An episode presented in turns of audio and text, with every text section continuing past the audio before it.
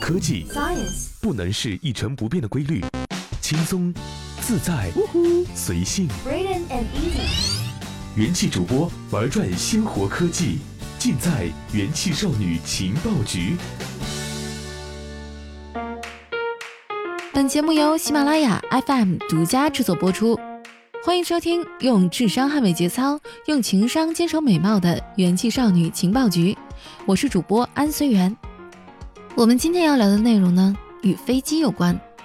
空客确认 A380 停产时间，全球最大商用飞机十四年只卖了三百多架，买不起也飞不起。二月十四号，欧洲空中客车公司汤姆恩德斯宣布。受阿联酋航空减少订单的影响，A380 型号飞机已经没有持续生产下去的必要。2021年交付完最后一批产品后，A380 客机将停止生产。尽管近年来我们已经与各航空公司一起在销售业务上做各种努力，但销售还是非常有限。空客现在已没有太多 A380 的积压订单，所以也没有了继续生产 A380 的理由。汤姆·恩德斯这样说。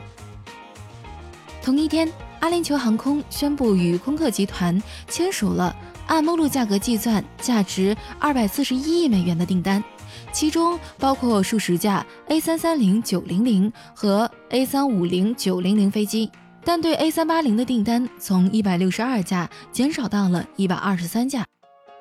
这笔生意是促使空客公司停产 A380 的重要原因之一。在阿航公布整笔订单的详细内容之前，《华尔街日报》已经得到了 A380 订单减少的消息。A380 是飞机库里的巨象，空客没有办法不对这个机型做出点表态。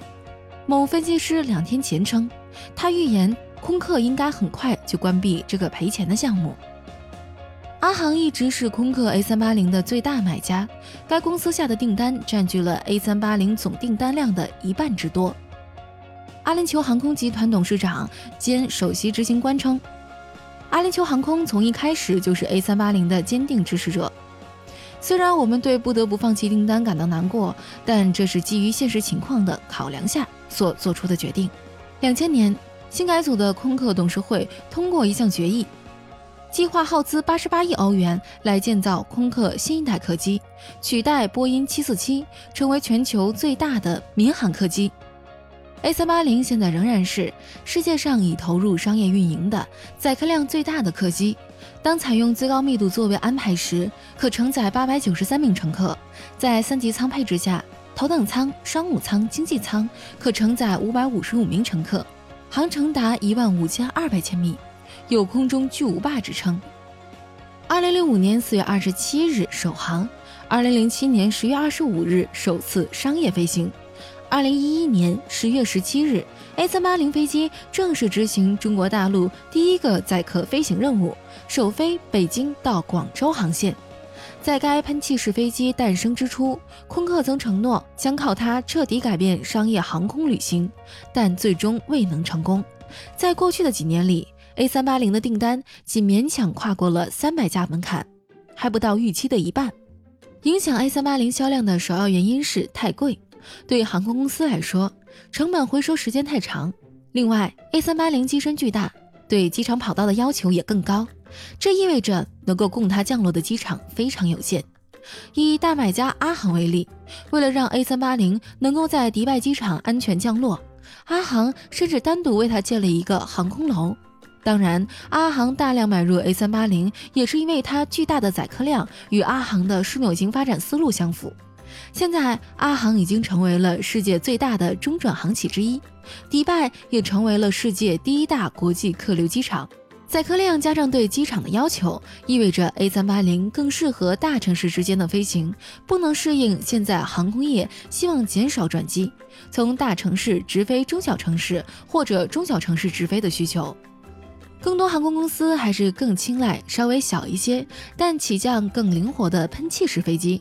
这些宽体客机载客在两百人以上，比如空客 A350、波音777、787 MAX 等，更加轻便省油，每个旅客的运送成本更低。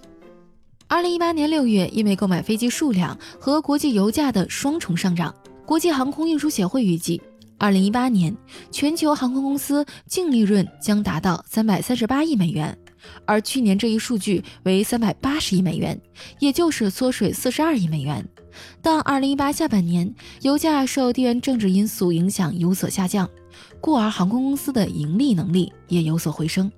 该协会预测，二零一九年全球航空业净利润为三百五十五亿美元，略高于二零一八年预计的三百二十三亿美元。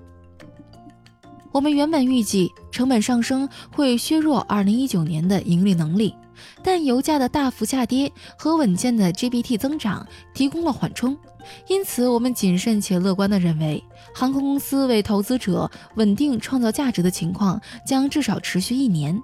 但由于经济和政治环境仍然不稳定，因此存在下行风险。国际航空运输协会总干事兼首席执行官这样表示。好了，本期节目就到这里。如果你对本期内容感兴趣的话，欢迎在下方留言。